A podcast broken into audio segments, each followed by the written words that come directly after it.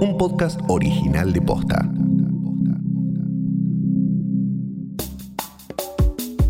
Después de algunos meses en los cuales el centro de los debates en América Latina fue la pandemia, vuelven a la escena las disputas políticas y sociales.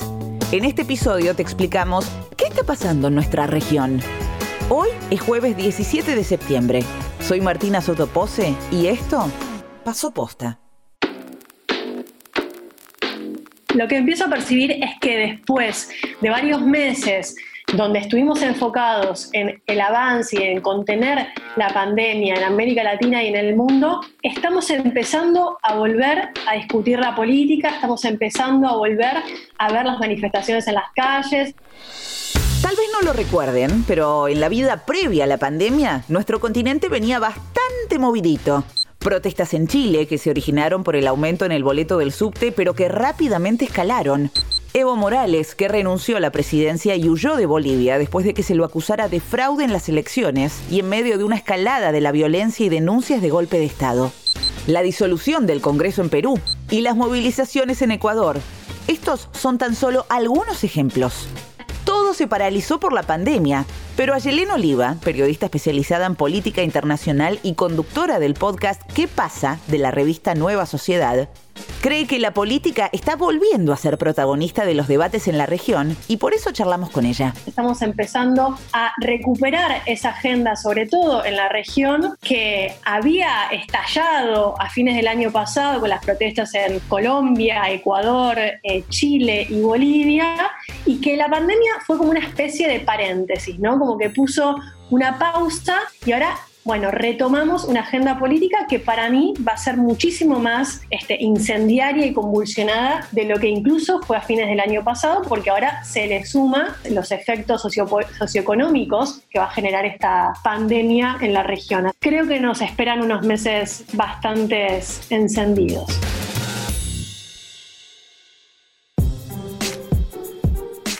Uno de los ejes que están marcando los debates y las polémicas en la región son las propias reglas de la democracia. Veo que hay como un cuestionamiento a la calidad democrática en la región, ¿no? Digo, estamos viendo eso en Bolivia, estamos viendo en Chile donde se están cuestionando las bases mismas del modelo chileno por el plebiscito de la nueva constitucional que tendrán lugar ahora los chilenos en noviembre. Estamos viendo estos manejos también de inhabilitación de candidatos, eh, como el caso de Correa en Ecuador, el caso también eh, de, bueno, de Evo Morales mismo a la candidatura a senador en Bolivia, y estamos viendo también este, digamos, desplazamiento o esta destitución anticipada, eh, como es el caso de presidentes, como es el caso de Perú. Repasemos algunos casos.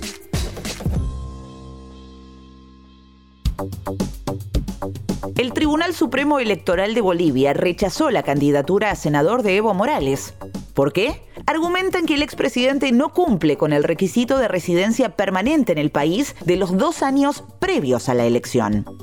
Recordemos que Evo Morales se encuentra en la Argentina desde fines del año pasado, cuando él y gran parte de su gabinete se vieron obligados a abandonar la presidencia en medio de denuncias por fraude electoral, durante una escalada de violencia política en Bolivia y después de que el comandante de las Fuerzas Armadas de su país le sugiriera al expresidente que diera un paso al costado. En conformidad al artículo 20 de la Ley Orgánica de las Fuerzas Armadas, y luego de analizar la situación conflictiva interna, sugerimos al presidente del Estado que renuncie a su mandato presidencial por ejemplo, el tema del caso de Bolivia, que nosotros tengamos actualmente en América Latina y sobre todo en Sudamérica y sobre todo un país limítrofe como es Bolivia, un gobierno interino, un gobierno de facto, un gobierno que llegó por la fuerza, un gobierno y una presidenta interina, Janine Áñez, que llegó con el mandato de ser un gobierno de transición y que hoy es candidata ella misma a presidenta de Bolivia para las elecciones de octubre. Corresponde recurrir al artículo 41, inciso A del Reglamento General de la Cámara de Senadores que establece que corresponde a mi persona, en calidad de segunda vicepresidenta, asumir la presidencia de este ente camaral ante la ausencia de la presidenta y del primer vicepresidente de la Cámara de Senadores. Voy a ser candidata y ejercer la presidencia al mismo tiempo, sin cometer ningún acto inconstitucional. No es un problema solamente para Bolivia, es un problema para toda América Latina. En Chile, las manifestaciones empezaron a fines del año pasado por el aumento del boleto de subte. Pero los reclamos fueron escalando hacia demandas más amplias, vinculadas a la desigualdad en el país. Este conflicto terminó con un acuerdo político. Van a realizar un plebiscito para ver si modifican o no la constitución heredada de la dictadura de Augusto Pinochet y para definir quiénes van a integrar la asamblea que redactaría la nueva constitución. La fecha del plebiscito es el próximo 25 de octubre. En Ecuador, la Corte Nacional de Justicia ratificó la condena por cohecho contra el expresidente Rafael Correa y quedó inhabilitado para presentarse como candidato a la vicepresidencia u ocupar cualquier cargo político. Se lo acusa de incitar a su ex asesora, Pamela Martínez, a organizar un sistema de sobornos durante su presidencia. Además, esta semana el movimiento político del expresidente quedó desestimado de las inscripciones de candidatos a las próximas elecciones por una decisión del Consejo Nacional Electoral. La inhabilitación o la dificultad de ciertos importantes dirigentes y líderes políticos de los gobiernos que han gobernado los años anteriores, de gobiernos progresistas o de izquierda en la región, como es el caso de Rafael Correa, como es el caso del expresidente Lula, como es el caso de Evo Morales también, eh, que se encuentren impedidos de participar en las elecciones, que estén detenidos, que estén presos, que estén con causas judiciales. Es también un daño, creo, como una erosión a toda la política de América Latina, ¿no? Lo que sí me parece que estaría bueno poner sobre la mesa todos estos casos. En Perú, el escenario va por otro lado. El Parlamento está discutiendo una moción para destituir al presidente Martín Vizcarra por incapacidad moral permanente. ¿Por qué? Un legislador presentó audios en los que se escucharía al presidente coordinando con sus asesores qué responder en la investigación por el caso del cantante Ricardo Cisneros, un músico y compositor que cobró unos 50 mil dólares por dar charlas de motivación al personal del Ministerio de Cultura se aprobó con 65 votos de los 130 legisladores iniciar este viernes el juicio político. Incluso el caso actualmente de Perú, donde se va a definir el viernes si va a ser, digamos, depuesto antes de tiempo un presidente, bueno, sí, es, es una erosión para toda la calidad democrática de la región, no solamente para Perú, ¿no? Que un presidente no pueda terminar eh, su mandato, que tenga que irse antes y que venga, ese presidente asumió después de que el anterior presidente renunció un día antes de que el Congreso también avance con un proceso de destitución, ¿no? Entonces digo, por eso también, insisto, eh, yo no estoy muy a favor de, de todos estos procesos de impeachment contra Bolsonaro, ¿no? En Brasil. El presidente de Brasil, Jair Bolsonaro, ya acumula 56 pedidos de juicio político por causas que van desde sus medidas frente a la pandemia o la falta de ellas hasta una red de fake news que habría sido articulada por integrantes de su familia para las elecciones de 2018. Yo quisiera que Bolsonaro termine su mandato, ¿no? Porque si no, venimos de presidentes que no llegan nunca a, terminar su mandato y son corridos por el Congreso, en, en, una región que tenemos un sistema presidencialista, desde un sistema donde deberían gobernar por el tiempo que fueron electos.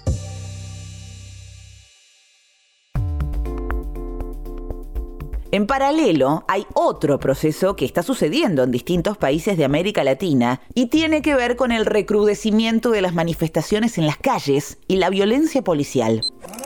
Le está diciendo que por favor. Le está diciendo que por favor los estamos grabando. Le está diciendo que por favor los estamos grabando. La noche del 7 de septiembre, la policía de Bogotá recibió un llamado por una supuesta pelea en la calle. Entre las personas involucradas estaba Javier Ordóñez, un abogado de 43 años. Los agentes lo redujeron, lo tiraron al piso y lo sometieron a descargas eléctricas con un arma tipo taser. En un evento que fue filmado por varios testigos, se ve a los agentes arrodillados encima suyo y se escucha a Ordóñez decir me ahogo, mientras los presentes piden que lo suelten. Sin embargo, la policía siguió sometiéndolo a descargas eléctricas. Unas horas más tarde, Ordóñez murió. esas imágenes circulan por todo Bogotá, impactan más allá de Bogotá en toda Colombia y generan una fuerte conmoción, que generan protestas violentas. Esto también es importante decirlo, no son protestas pacíficas, fueron protestas muy violentas, con quema de comisarías, con quema de coches, de autos, etcétera. Claramente nosotros vimos esta semana una conducta inaceptable en el caso de lo que ocurrió con Javier Ordóñez y se procedió muy rápido, no solamente al desvinculamiento de dos personas, sino también imputarlos y al mismo tiempo hacer una suspensión de cinco personas para hacer una valoración. Ese es un tema. Lo segundo que vimos esta semana también fueron, fueron expresiones coordinadas y brutales de violencia contra la fuerza pública y contra instalaciones que protegen a los ciudadanos y también todos tenemos que rechazarlas de manera tajante. Es algo que uno podría pensar, bueno, tal vez en Colombia estén acostumbrados. No, no, no están acostumbrados a este tipo de represión. De hecho, digo, las protestas anteriores, las, de, las del año pasado, dejaron eh, una persona muerta que fue Dylan Cruz, un estudiante secundario, y que se transformó realmente en un símbolo de la atrocidad y la brutalidad policial. Otro caso también que me parece preocupante es el de Bolivia, donde distintos organismos de derechos humanos están denunciando también la persecución política a oponentes al gobierno interino de Yanine Áñez, donde están identificando violación a los derechos humanos, torturas, asesinatos, digo, una serie de denuncias. Esto lo hizo eh, Michelle Bachelet a través de la Oficina de Derechos Humanos de la ONU hace un par de semanas. Fue ratificado de alguna manera con el nuevo informe que acaba de sacar Human Rights Watch esta semana. Un informe de Amnistía Internacional sobre la situación de los derechos humanos en Bolivia durante el último periodo asegura que existe impunidad tras el uso excesivo e innecesario de la fuerza pública. La represión a las protestas en contra de la asunción de Yanín Áñez a la presidencia en noviembre pasado dejaron al menos 35 muertos. Me parece Digo que el caso, por ejemplo, boliviano ya es un caso donde no vemos la excepcionalidad como en el caso colombiano, sino vemos un comportamiento más em, regular, podríamos decir, del gobierno que asumió después de la renuncia por la fuerza de Evo Morales. ¿no? Ahí lo veo con mayor preocupación porque no creo que las elecciones del 18 de octubre en Bolivia resuelvan ese problema. Yo creo que ahí gane quien gane, la va a tener muy complicada. Según las encuestas, el candidato del movimiento al socialismo se mantiene en el primer lugar, muy por delante del segundo, el expresidente Carlos Mesa. La actual presidenta, Yanina Áñez, sigue en el tercer lugar, aunque ha perdido adhesiones, se cree que a causa de la crisis sanitaria y económica por la que atraviesa el país. Realmente tener un país donde están muy cuestionados los derechos humanos es un problema, insisto, para la región. Lo mismo pasa con Venezuela. Impacta en toda la región de la calidad democrática o no, o, la pobreza, o la marginalidad, o, o, el hambre que estén pasando los venezolanos. Y esto lo vemos hasta en términos muy concretos, que es el tema migratorio, ¿no? Con más de 5 millones de venezolanos y venezolanas que se han ido de su país porque no pueden garantizar su propia subsistencia ahí. Están, como vemos acá en Argentina, y eso impacta a la sociedad, por ejemplo, en, la ciudad de Buenos Aires, donde tenemos muchísima migración eh, venezolana. A esto se le suma el caso chileno, donde la policía ya anunció que se están preparando para contener las manifestaciones masivas que se esperan para cuando se cumpla un año de ese primer día de protesta que empezó con la suba del boleto de subte. Las autoridades chilenas prevén un ambiente convulsionado porque va a ser unas semanas antes del plebiscito en Chile. Parece como si las reglas a las que estábamos acostumbrados, que no son reglas, eh, digamos, son reglas democráticas, pero reglas muy frágiles, que no tienen muchos años, digamos, no partimos de, no, tenemos más de 40, 50 años de democracias en América Latina, vuelven a erosionarse, ¿no? Y vuelven a ser cuestionadas y cada uno hace una utilización de esto como quiere. Entonces, en ese sentido sí creo que hay como una... Estamos en un momento donde están siendo cuestionada la calidad democrática en la religión y que hay que poner atención a esto porque digo, puede ser que, se incremente y vaya, vaya un camino que, que no deseamos. ¿no? Además, tenemos el impacto de la pandemia en estos países, en los que se profundizaron las desigualdades, la crisis económica y el poder de ciertas instituciones. Cuando la pandemia vaya atenuando, y seguramente esto va a generar gran cantidad de protestas y de salidas y de manifestaciones y de gente en la calle, vamos a venir con una policía, con unas Fuerzas Armadas, unas fuerzas de seguridad que vienen bastante envalentonadas de todo el poder que se le dio durante todos estos meses. Entonces, digamos, tenemos un escenario complicado donde la política y la dirigencia política también tendrá que hacer equilibrio en ver cómo regula o administra esos dos factores.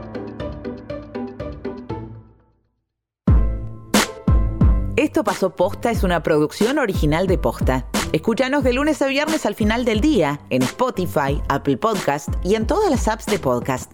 Si te gustó este episodio, compartilo con alguien a quien crees que le puede interesar. Y si nos escuchás en Apple Podcast, te invitamos a que nos dejes una reseña. Nos suma muchísimo para que más gente nos descubra. Búscanos en Instagram y en Twitter. Somos arroba postafm. En la producción estuvieron Galia Moldavsky y Fede Ferreira. Nuestro editor es Leo Fernández.